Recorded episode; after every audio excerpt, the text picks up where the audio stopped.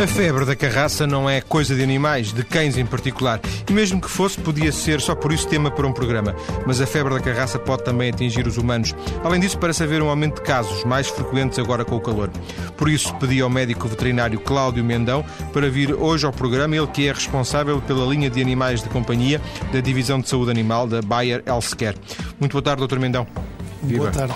Viva. Onde há carraças há potencialmente febre?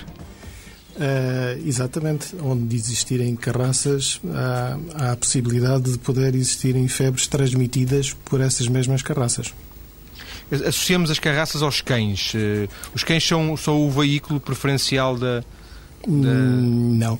E, efetivamente, as carraças, hum, se calhar só uma questão de curiosidade, hum, para as pessoas saberem, existem, se não me engano, cerca de 800 espécies de carraças a nível mundial. Em Portugal, normalmente, são referidas 10 espécies, ou pelo menos reconhecidas como existentes em Portugal. E dentro desta variedade toda de, de diferentes espécies de carraças, digamos que há espécies delas que estão adaptadas a quase todos os vertebrados existentes eh, a nível mundial. Uh, podemos encontrar carraças eh, nas pessoas, infelizmente, nos animais domésticos, nomeadamente cães gatos, nos animais uh, silvestres ou silváticos, como se queira dizer, desde as lebres, animais de maior porte, como os veados, os outros animais de produção doméstica, ovelhas, cabras, caprinos suínos, ou seja, eu podia, digamos, quase que enumerar todos os animais Sim. vertebrados e, como potenciais. E essas carraças são específicas para cada tipo de dessas raças ou elas uh, cruzam-se?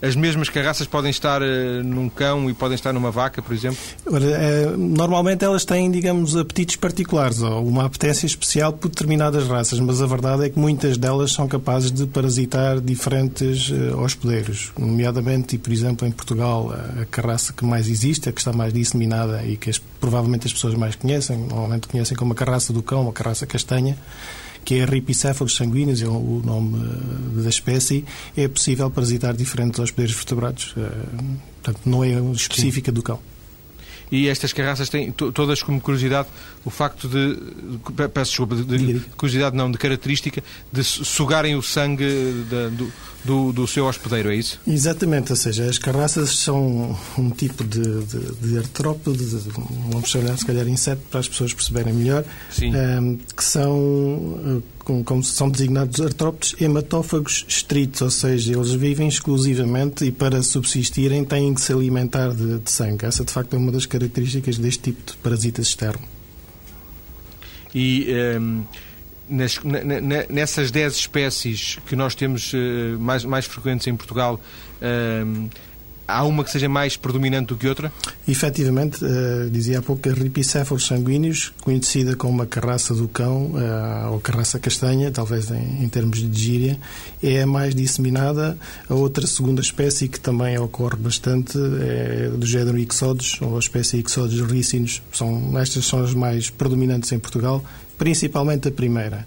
Aqui tem havido e se calhar, infelizmente, ou por desconhecimento meu, mas uh, na verdade existem, uh, não existem estudos nacionais. Normalmente o que aparecem, estudos que nós conseguimos ter acesso, são teses de doutoramento ou estudos particulares de uma ou outra determinada zona do país, que nos vai dando indicações das espécies mais frequentes. Parece que não existe ainda um mapa feito, digamos, de norte a sul e provavelmente nos últimos anos o que seriam raças características de uma determinada zona, neste momento poderão aparecer noutra zona. Aliás, eh, é referido por vários autores hoje em dia doenças que eram típicas de zonas tropicais ou subtropicais começam a aparecer em zonas que não são e, doenças essas transmitidas por, eh, por vetores, que no fundo as carraças são vetores, são parasitas que podem transmitir outras doenças.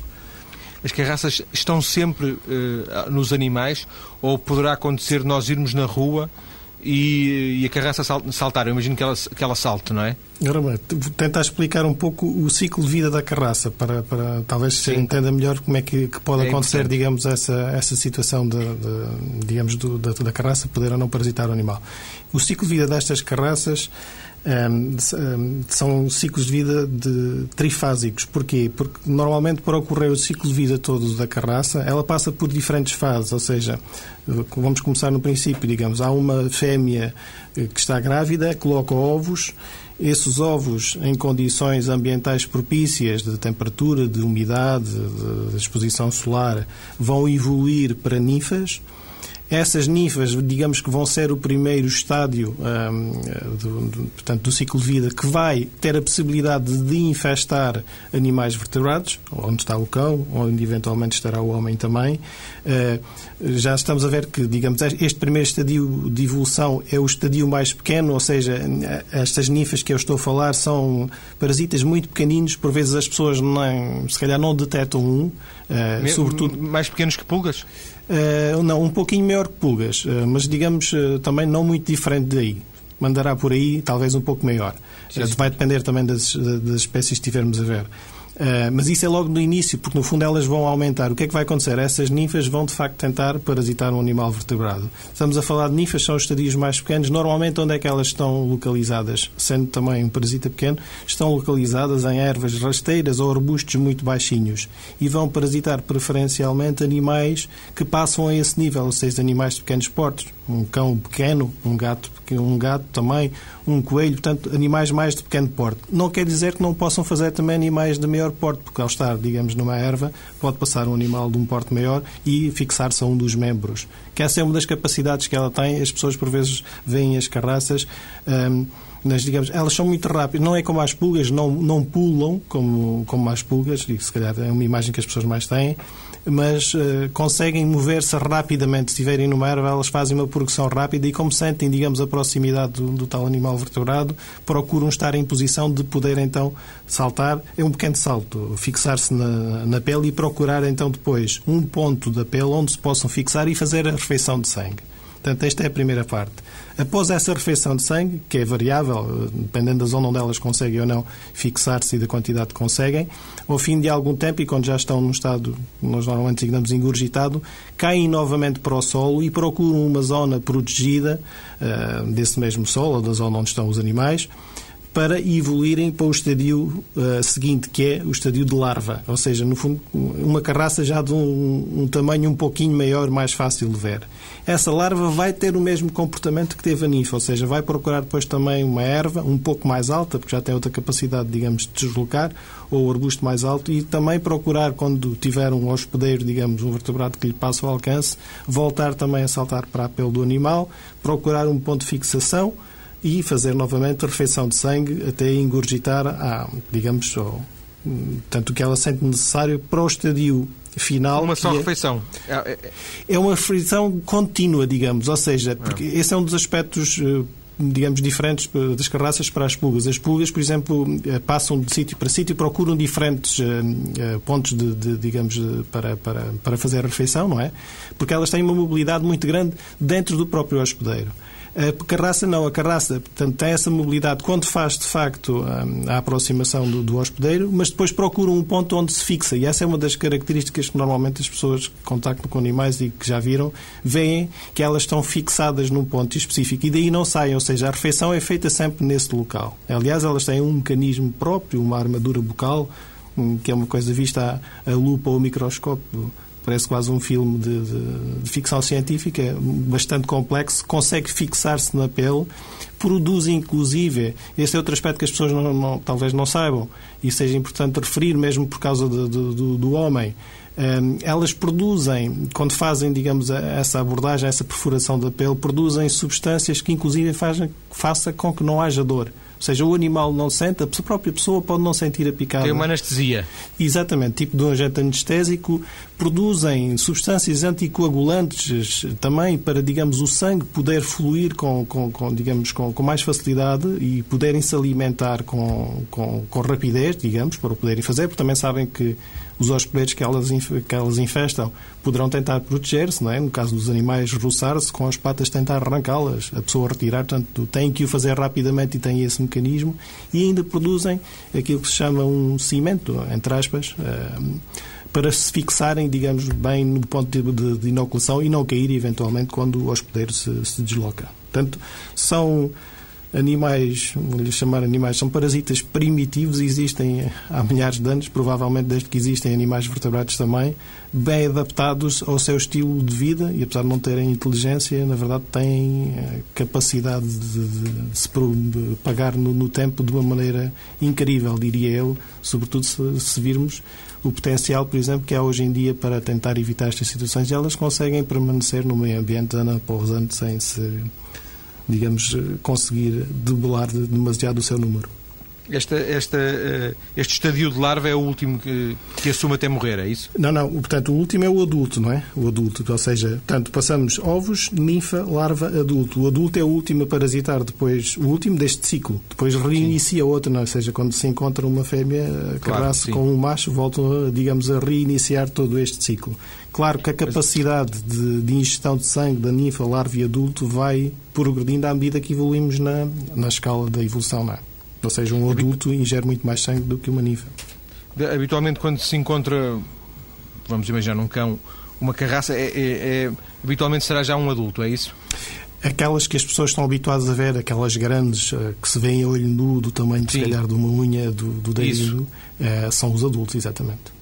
Por falar em ver e tirar, é, é fácil. É, não sei se uh, tirar, uh, basta arrancá-la? Tem algum cuidado? Há tem, algum cuidado? Tem cuidados, exatamente. O, uh, primeiro, é logo uma daquelas coisas que há muita gente que se calhar não consegue tirar uma carraça porque efetivamente são bichos um pouco ascarosos. Não é?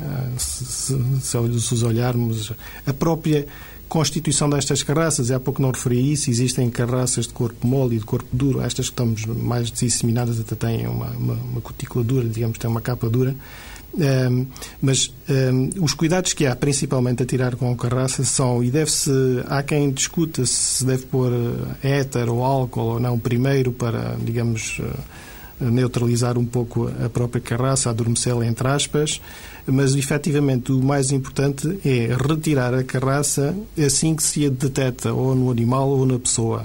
Porquê? Porque, não, não entramos nessa parte ainda, mas uh, as carraças são perigosas porquê? porque elas, para além da depleção sanguínea que fazem ao ingerir o sangue do hospedeiro onde estão, na verdade o perigo maior delas é pela transmissão de agentes patogénicos que eventualmente algumas delas têm no seu sistema. E, portanto, quando fazem a alimentação, podem inocular esses agentes patogénicos na corrente sanguínea do hospedeiro onde se encontram.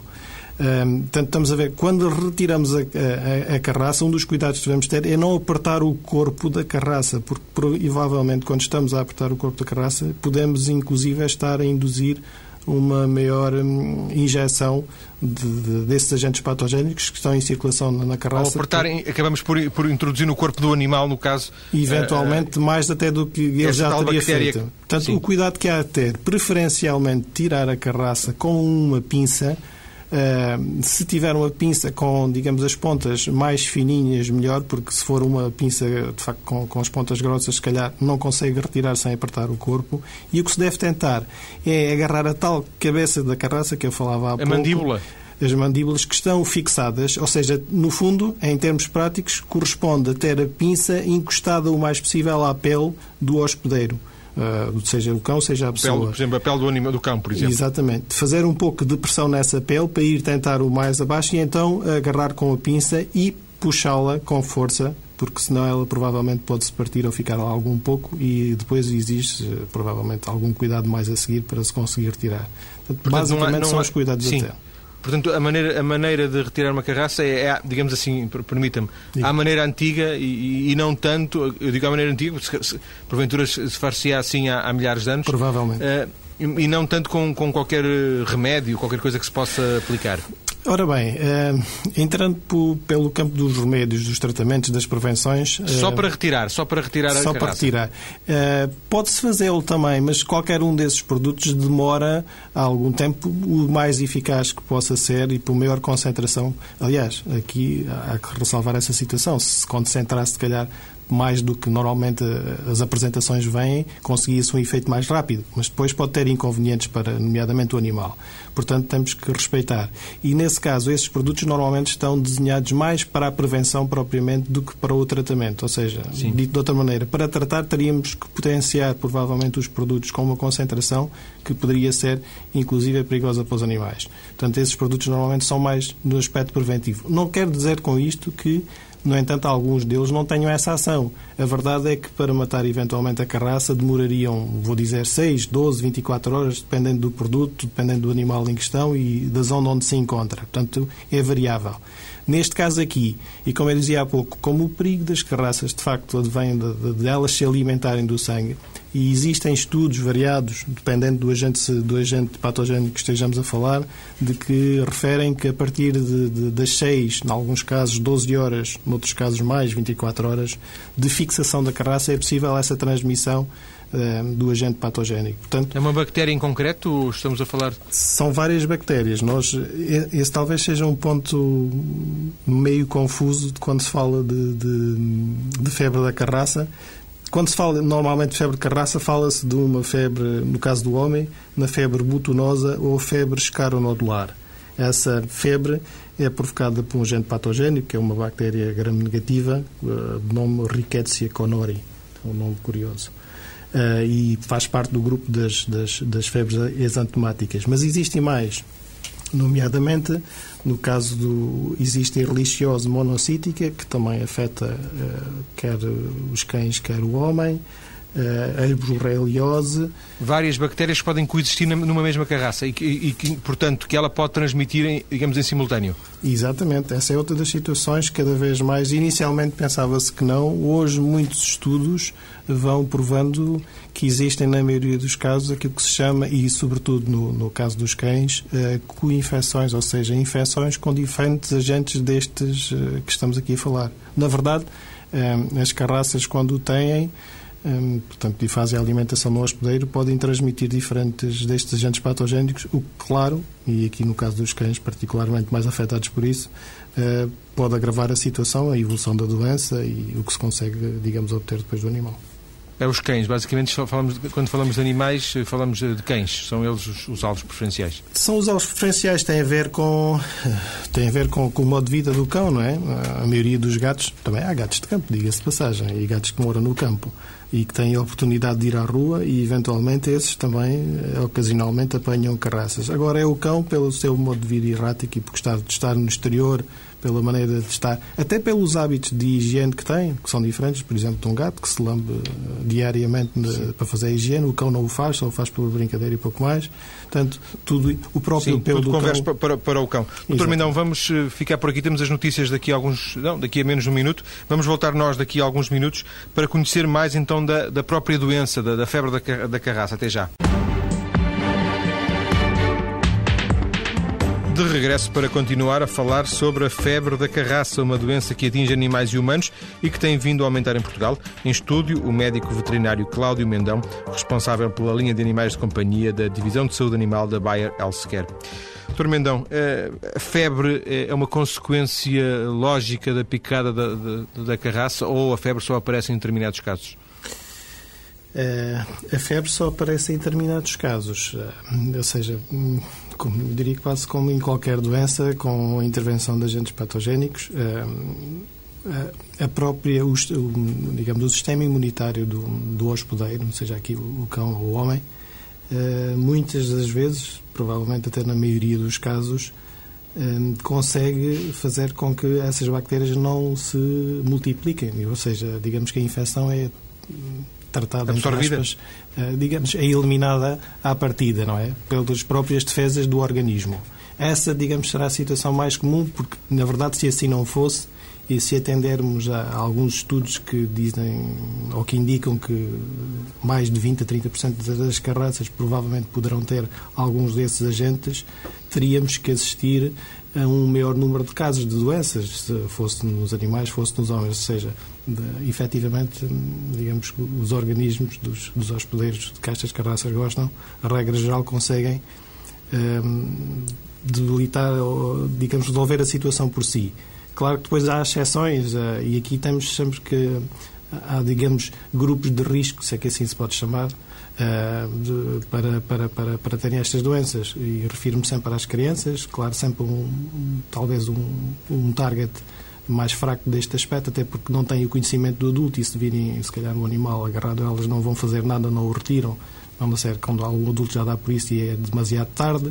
As pessoas idosas também um pouco pela mesma situação, não têm já esses cuidados ou são um pouco mais descuidados com isso eh, por diferentes aspectos da sua vida eh, e eventualmente eh, e pessoas com algum problema de imunossupressão ou com o seu sistema imunitário não funcionar a 100% de pessoas e animais nomeadamente no caso dos animais, quando padecem dessas doenças, digamos que também têm a porta aberta para que estas possam prevalecer com mais força.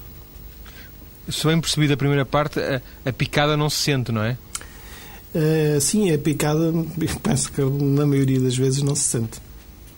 O que significa que será mais difícil uh, detectá-la, independentemente do local onde, onde depois a carraça se aloja, não é? Nomeadamente, por exemplo, e comparando com, com as picadas dos mosquitos, até um outro parasita que também se fala muito hoje em dia e de algumas doenças transmitidas por eles, um, esse tem a vantagem de se ouvir. Normalmente, até antes de aterrar, já se ouve sim, é? sim, o, sim. o, seu resumbido característico. As carraças são silenciosas, não fazem barulho nesse aspecto. Como eu dizia já na primeira parte, são rápidas a mover-se quando estão no organismo, num, num cão, na, na pessoa.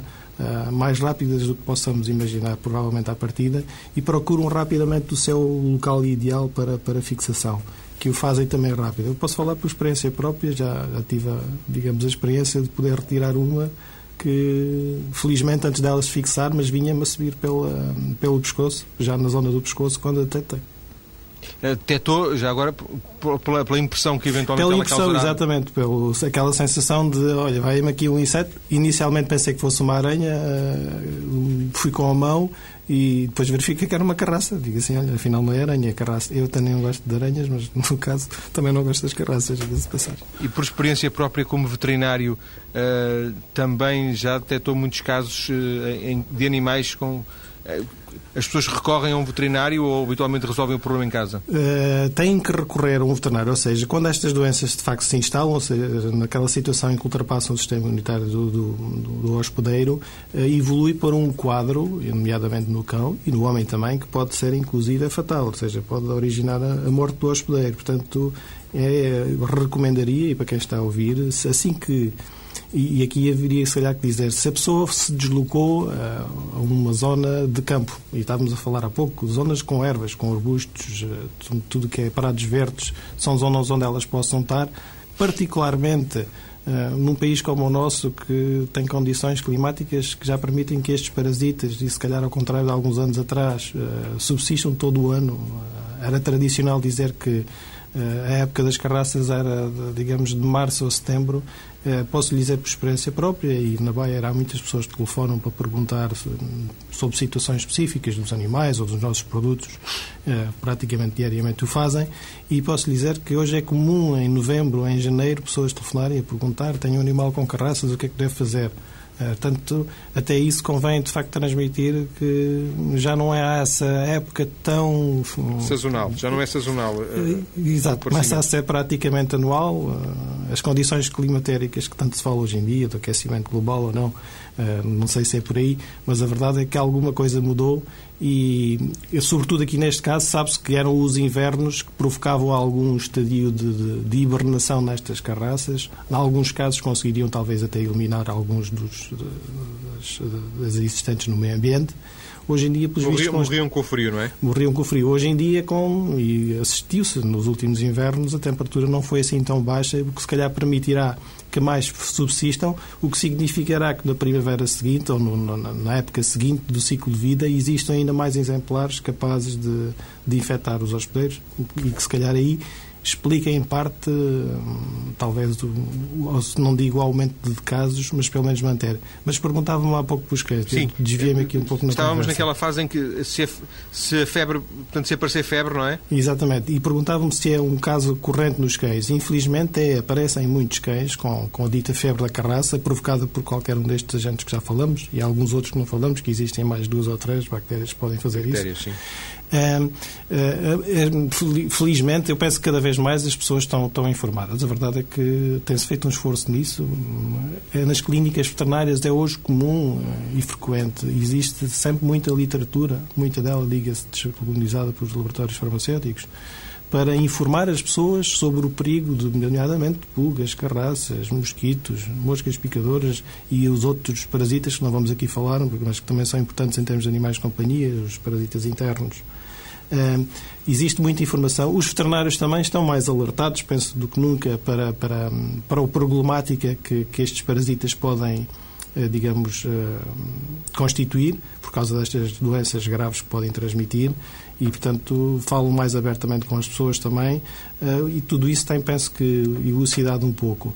Mas ainda para dizer, inclusive, as pessoas que têm alguma experiência já com cão, ou, ou, ou então falam com amigos que têm cão, sabem que, de facto, existem estas épocas mais de maior risco das carraças e que algumas delas podem transmitir as doenças. Portanto, se estiveram num sítio, por exemplo, foram passear e passado, e isso aí também há que ver, não, normalmente a doença não é imediata, ou seja, não é o fim de 24 horas de ter ido passeado ao campo que o animal apresenta logo sintomas, ou mesmo as pessoas. Vai demorar, vai variar dependendo da doença, mas 7 dias, 15 dias, às vezes nos casos dos cães pode demorar até 3 meses para aparecer a doença. Mas se tiverem em, em, em mente que em determinado período fizeram isso e se associarem, digamos, depois o mal-estar do animal ou da pessoa com, o, com essa visita que fizeram ao campo, ou alguma situação onde detectaram carraças, poderão também ajudar, inclusive, o próprio médico ou médico veterinário a tentar identificar a doença, já que alguns dos sintomas que depois possam aparecer uh, se podem confundir com outras doenças também, não é? Ainda assim, estou a ver aí um problema, que é o facto de eu não tenho cão, mas eh, sei perfeitamente que há muitas pessoas que têm cão e mesmo aquelas que moram na cidade que todos os dias vão dar um passeio com o cão ao jardim, por exemplo, e, e o jardim pode ser um, um, um, local transmissor. Nesse sentido, se o passeio é dado todos os dias, às vezes até de manhã ou à noite, ou de manhã e à noite, por uhum. exemplo, uhum. isso eh, portanto, passa a ser uma rotina normal e, e um perigo potencial, não é? Portanto, não é possível identificar uma situação em concreto. É, não, quer dizer, só na prática, de facto, se for com, nomeadamente com o animal ou, ou a pessoa só a passear e verifica que existem carraças, eh, no dia seguinte pode evitar esse parque. E posso lhe dizer que, de facto, nos jardins das cidades existem carraças. É muito comum hoje em dia, mesmo cães de apartamento, que no fundo vão passear depois ao jardim com o seu dono, ao princípio ou ao fim do dia, como dizia, aparecerem com carraças quando não têm algum produto que, que as proteja. Portanto, de facto, há, há que ter esse cuidado. Vamos então ainda, ainda perceber os sintomas. Eh, o cão, o cão fica abatido, é isso? Ora bem, podemos, eh, se calhar posso lhe abordar de, de, duas maneiras. Do homem, eh, Sim, claro. e nomeadamente a febre escaronodular tem, tem, tem um conjunto de sintomas característicos, digamos. É um exantema ou, uma, palavra inglesa, rash cutâneo. No fundo, são manchas ou erupções cutâneas que aparecem praticamente do corpo todo, inclusive podem aparecer na palma das mãos e na planta dos pés. Estamos a falar dos humanos, portanto. Dos humanos, aqui neste caso. Aparece febre, uh, dores musculares e articulares, uh, as faleias, as dores de cabeça, náuseas, vômitos e depois existe um que também é característico, mas nem sempre se detecta, que é o que chamam a escara de inoculação, que mais não é do que uma ferida com necrose dos tecidos, ou seja, com morte dos tecidos, no ponto onde a carraça se fixou e quase que digamos que, que, dá logo uma indicação ao médico, eventualmente, que a pessoa de facto foi enfim, afetada por algum agente. Mesmo que a carraça já não esteja lá? Mesmo que a carraça já não esteja lá. Aliás, ela já não estará lá, porque ela, depois de fazer a sua refeição de sangue, uh, vai continuar o seu ciclo de vida. Não é? Foi... Mas eu não percebi isso da primeira parte, desculpa. Uh, essa refeição não, não, tem, tem, um, tem um tempo de duração? Pode ser durante uma semana, um dia, dois dias? Sim, normalmente varia entre três, cinco dias. Vai variar de, das condições em que ela consiga ou não e, de, de digamos, de da velocidade com que consiga uh, ingerir o sangue que ela Sim. sente necessário para. para, para pronto, Mas, portanto, ao fim de 3, 5 dias ela, ela cai. Exatamente. Portanto, ela faz e... a alimentação e volta a cair para dar continuidade ao ciclo. No caso de ser uma fêmea adulta, nomeadamente para produzir os ovos da geração seguinte. E se o organismo humano ou animal, ou neste caso do cão, não eh, tiver, não, não, não, tiver condições para absorver, para eliminar eh, os parasitas, uh, vão, vão, vão, aparecer os sintomas, não é? Vão, Esses então, sintomas que, descre... que eu descrevi neste caso. Portanto, Sim, exatamente. Esses que descreveu nesse caso para os humanos, no eles caso... aparecem todos. Uh, aparecem sempre todos ou às vezes aparecem uns, outra vez aparecem outros? Não, não aparecem todos. Aí está, digamos, percentagens diferentes de, de, de, digamos, destes sintomas, do, do ocorrer destes sintomas, ou seja, não, não dizemos que aparecem exatamente 100% das pessoas, ou febre, uh, mas digamos que a maioria dos casos têm estes, uh, estes sintomas, um pouco por esta ordem que eu vim referindo. Em termos do, do cão, desculpe, Uh, Mas deixe-me só, deixe só ainda, antes do cão, deixe-me só esclarecer. Uh, aquele que, uh, que, costuma ser o detonador, aquele que costuma ser o despertador, o, o qual é?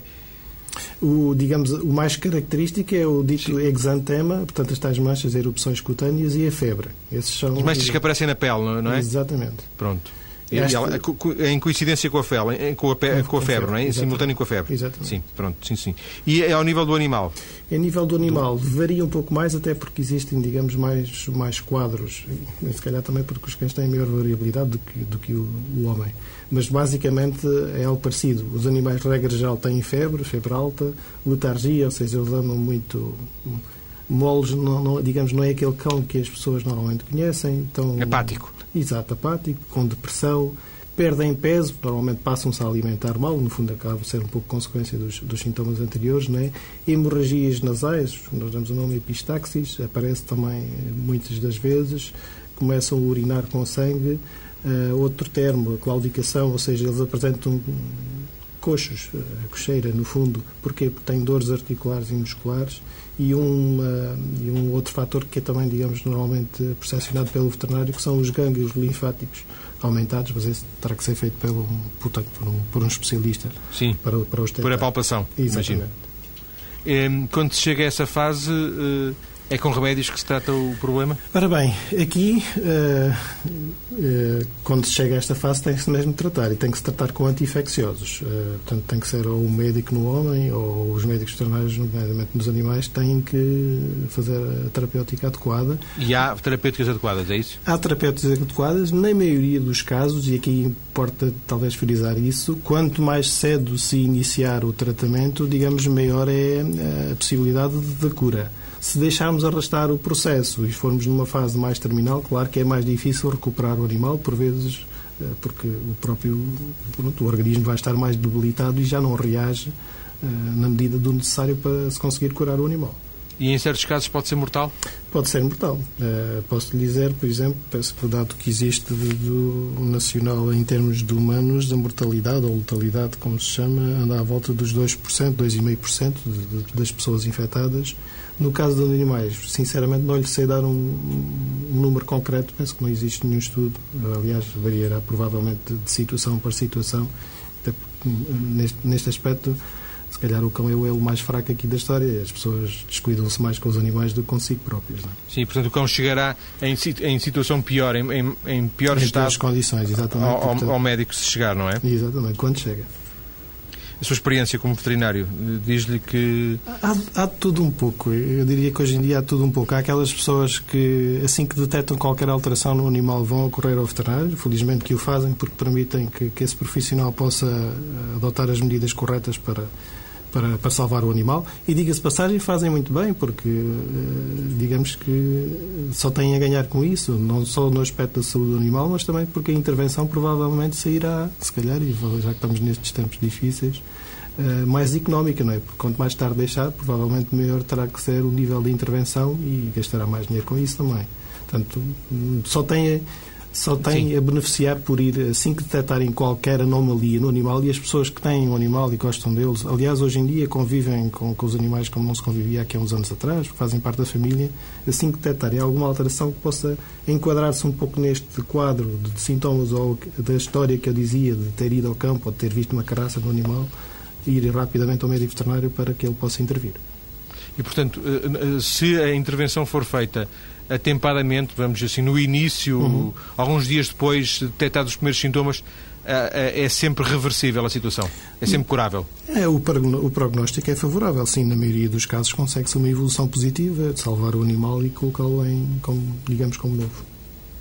Doutor, eu apresentei-o como eh, responsável da linha de animais de companhia da, de uma divisão de saúde animal, neste caso da, da, da Baia, da Baia Elsecare. O que é que fazem na, nesta linha de animais? Ora, nesta linha. Hum, Uma linha telefónica, não é?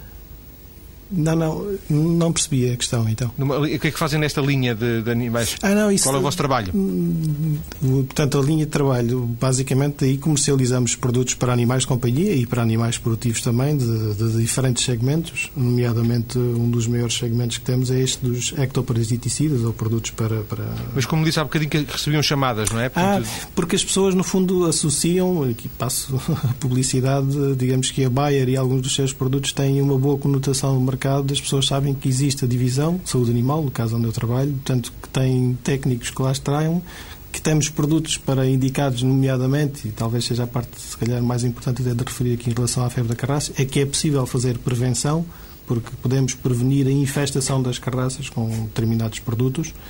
Uh, e, no fundo, ligam para a Baia precisamente numa tentativa de, de, de obter alguma resposta. Visitam e vocês site, dão? E nós, claro, dentro das nossas possibilidades uh, e quando podemos esclarecer as pessoas, temos todo o prazer em fazer. Agradeço ao Dr. Cláudio Mendão ter vindo hoje à TSF ajudar-nos a conhecer a carraça e, e, sobretudo, as consequências eh, da febre da carraça, as consequências de quando a, a, a carraça morde. Muito obrigado e boa tarde. Obrigado, boa tarde.